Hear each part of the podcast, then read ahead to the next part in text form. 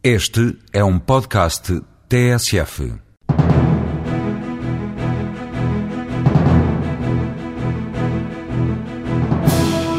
A Tecnovia chegou este ano a Marrocos, tem em mãos duas empreitadas no valor global de quase 65 milhões de euros. A construtora acredita que devagar se vai ao longe e com esta política conta entrar na Roménia ainda este ano. Atingidos os 20 mil milhões de ativos sob gestão, a ISAF considera que é hora de apostar em força nos mercados internacionais. A gestora de ativos do Grupo Banco Espírito Santo está, por isso, a preparar a entrada em dois novos países. As empresas que fazem negócios com a China preparam-se para pagar mais impostos. Um dos maiores atrativos do país pode estar a perder-se, mas a PricewaterhouseCoopers defende que, ainda assim, a China vai continuar muito apetecível para os estrangeiros.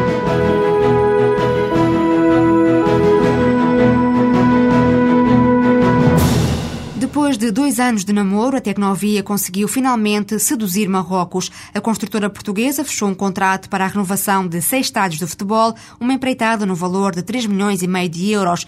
Vítor Cardoso, administrador da Tecnovia, em conversa com a TSF, revela que a estratégia para a internacionalização da empresa é chegar e conhecer. Foi graças a esta filosofia que a construtora portuguesa arrancou a atividade em Marrocos no início do ano. Para além dos estádios de futebol, a Tecnovia tem em mãos uma obra no valor de mais de 60 milhões de euros. Em Marrocos, o principal projeto que nós temos neste momento é uma autoestrada para a Sociedade Nacional de Autoroute Marrocos, ADM.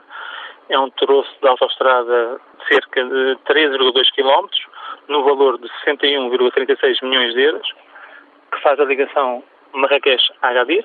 É um troço entre Imitanut e Arganá, 32 meses para a execução. Início já foi em março e é financiada pelo Fundo Árabe de Desenvolvimento Económico e Social, o FADES. Uh, nós andamos a analisar este mercado desde o início de 2005, concorremos em inúmeras obras, ficamos em alguns segundos lugares, finalmente ganhamos aqui um este trouxe que para nós é muito importante e que, e que marca o nosso em força em Marrocos. Queremos desenvolver a nossa, a nossa presença cada vez mais em Marrocos. E quais são os mercados externos tradicionais onde a Tecnovia opera nesta altura? Neste momento, o nosso principal mercado era Angola, era e é ainda Angola. Temos, temos, somos fortes em Angola, temos qualquer coisa no Brasil, uma coisa pequena, mas temos coisas no Brasil. Estamos a trabalhar em Santo Tomé e Príncipe também. Fazemos alguns trabalhos em Espanha, muitas vezes em parceria para os campos de futebol e outras instalações esportivas. E também temos um, temos qualquer coisa na Roménia. Desenvolvemos um projeto com outros, com outros colegas, no sentido de desenvolvermos um mercado na Roménia. Estamos a, a trabalhar no mercado há cerca de um ano ainda não ganhamos obra nenhuma, mas estamos, que dentro em breve vamos começar a iniciar eh, trabalho em, em, na Roménia. E em que áreas em concreto? A construção, estádios de futebol? O nosso core business, até havia inicial, é infraestruturas e obras públicas. Dentro, de, nós aí temos alguns nichos. Nós, relativamente a Marrocos, estamos nas autostradas e, e, e instalações esportivas, que são dois nichos, são dois, duas áreas de negócio muito importantes para a tecnologia. Eh, relativamente aos outros mercados, nomeadamente Angola, que é o mais forte, temos que fazer uma, infraestruturas de diversas espécies, desde grandes obras de estradas, a infraestrutura da própria construção civil. Lá fazemos um pouco de tudo. E, e muito com meios próprios, impondo a nossa qualidade, que é o nosso lema. O nosso lema é a nossa qualidade é que nos traz mais trabalho. Então, uh, querem avançar para a Europa de Leste com a entrada na Roménia? A Europa de Leste é um mercado que nós estamos a estudar, uh, afincadamente. A tecnologia tem, tem uma, uma, estratégia de não chegar e ganhar, é chegar, conhecer e depois poder ganhar. Ou quando ganhar, saber o que é que está a ganhar, basicamente. Uh, e o que acontece é que na Roménia estamos há cerca de um ano em estudos, em análise, em algum, algumas obras concorridas e neste momento eu acho que estamos em condições de poder vir a começar a entrar no mercado da Roménia nos próximos seis meses. Nesta altura, qual é que é o peso da atividade internacional eh, no volume de negócios da Tecnovia? Em 2006 foi cerca de 10%, 10, 15%. Eu suponho que em 2007 deve ir para 20, 25%. Portanto, crescendo nesses mercados que acabou de me referir. Crescendo, neste momento, o, o, o, o grosso deste crescimento tem a ver com Angola e com Marrocos. E o resto também, claro, o resto é, é arranque, claro que é importante, mas estes dois têm 80% do peso neste momento. Quais são as maiores dificuldades de uma empresa como a Tecnovia, com já com grande experiência na construção, de entrar nestes mercados? É, uma, é forte concorrência, sobretudo? É forte concorrência e a dimensão das empresas portuguesas face a algumas estrangeiras. Nós, acho que nós temos um, uma capacidade técnica muito, muito grande. podemos impor pela capacidade técnica, mas demora tempo, não é chegar e vencer, é chegar, temos que mostrar o que valemos, depois vencer.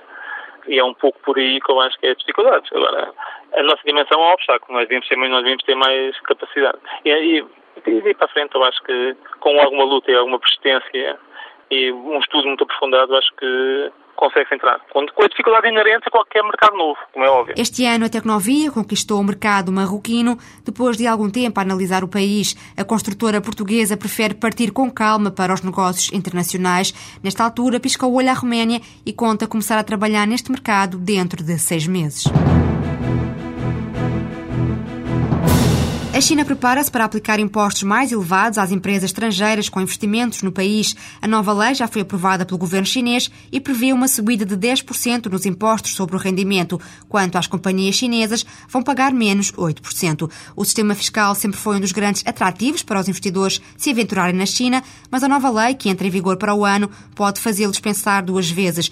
Alam Yam, fiscalista da PricewaterhouseCoopers da China, desvaloriza esta subida de impostos de passagem por Lisboa a convite convite da Escola de Direção e Negócios, Alan Yam falou à TSF. O especialista garante que a China continua atrativa como sempre. I would say China will still be competitive going forward, even though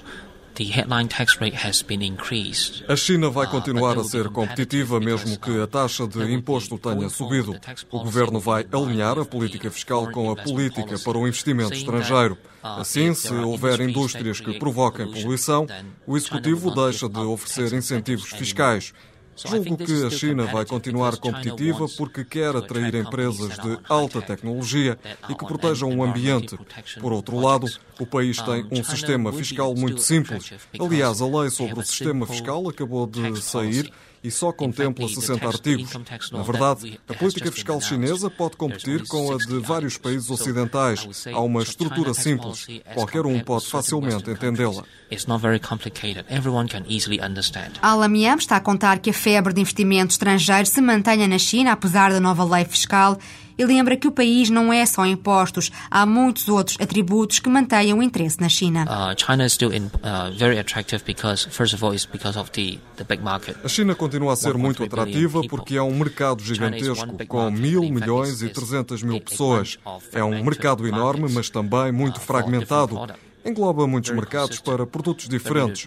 A China atrai porque oferece uma infraestrutura muito consistente e de confiança. Oferece também bons engenheiros. Se, por exemplo, temos uma indústria no país, a China tem excelentes engenheiros a um preço muito razoável. Este é um dos pontos fortes da China. Há muitos recursos humanos altamente qualificados. Muitos deles estudaram no estrangeiro, quer seja na Europa, Estados Unidos ou Rússia, e agora regressam ao país de origem para contribuir para a economia chinesa. Estabilidade política, mão de obra qualificada e a bons preços fazem da China um destino apetecível para os aos negócios, mas a busca do dinheiro fácil fez com que muitas empresas dessem um trambolhão. Alamiam diz que o estudo é a melhor arma para entrar na China. Uh, Desde que as empresas estrangeiras façam o trabalho de casa antes de investirem, os erros podem ser mitigados. Se o fizerem, vão perceber que os benefícios de investir na China vão ser superiores aos custos e riscos. A minha sugestão é a seguinte: façam o vosso trabalho de casa, ou seja, aprendam tudo sobre o mercado chinês, conheçam os locais certos para os negócios e tentem saber se há lá as pessoas indicadas. Por exemplo, há casos de empresas de alta tecnologia muito bem-sucedidas, mas que escolhem o local errado sem as pessoas ideais. Quando o descobrem, têm de mudar e fechar portas. É tudo uma questão de trabalho de casa.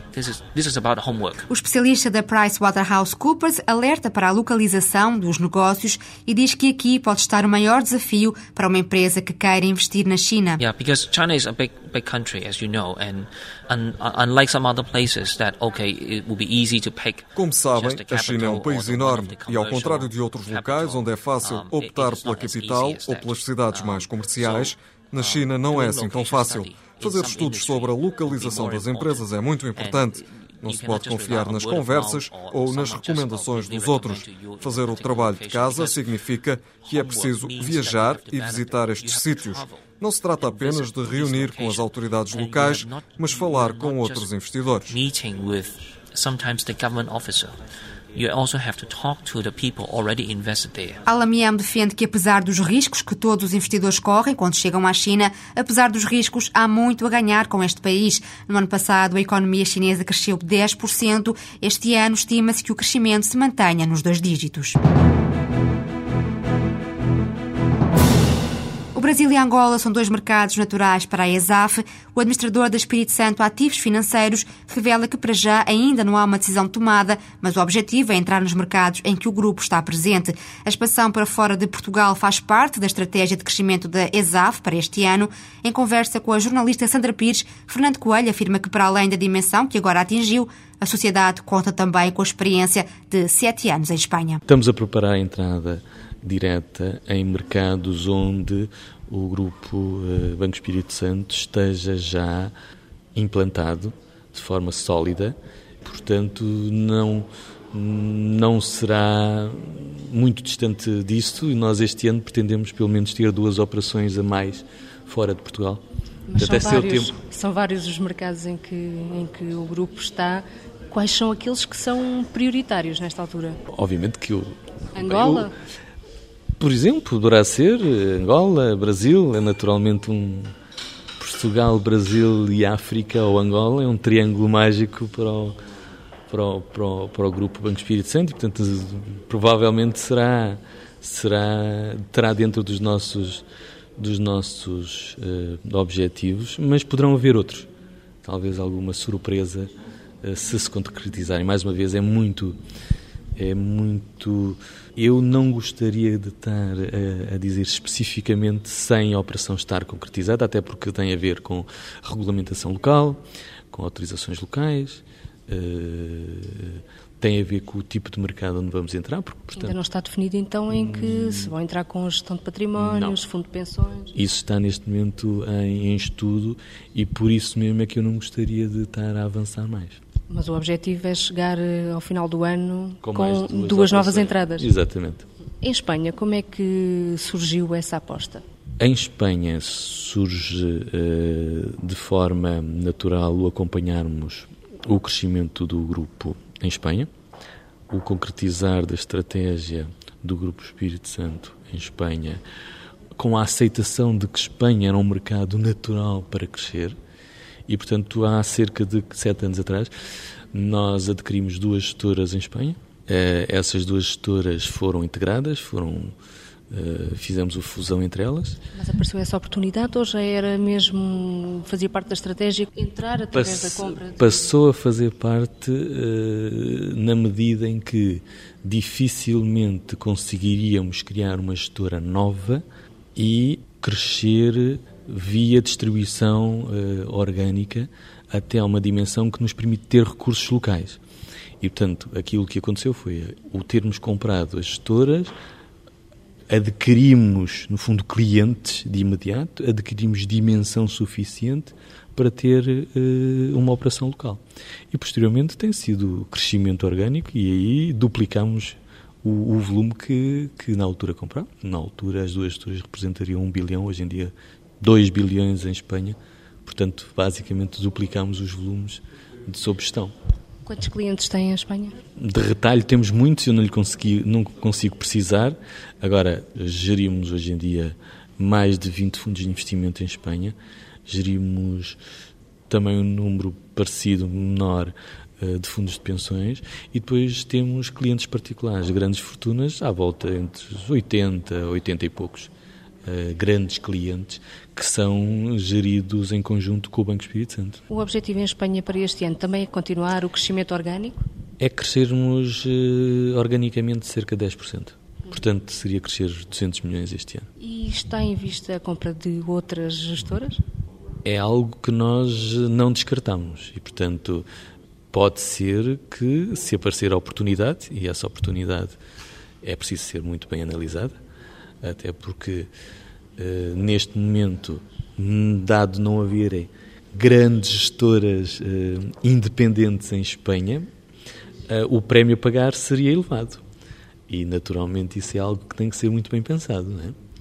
Agora, não descartamos claramente em poder crescer via aquisições de pequenas gestoras em eventualmente mercados regionais que nos pareçam interessantes. Estamos atentos, não estamos à procura, efetivamente. A expansão internacional é uma prioridade para a ESAF. Neste plano, a Espírito Santo Ativos Financeiros prevê investir entre 3,5 a 4 milhões de euros.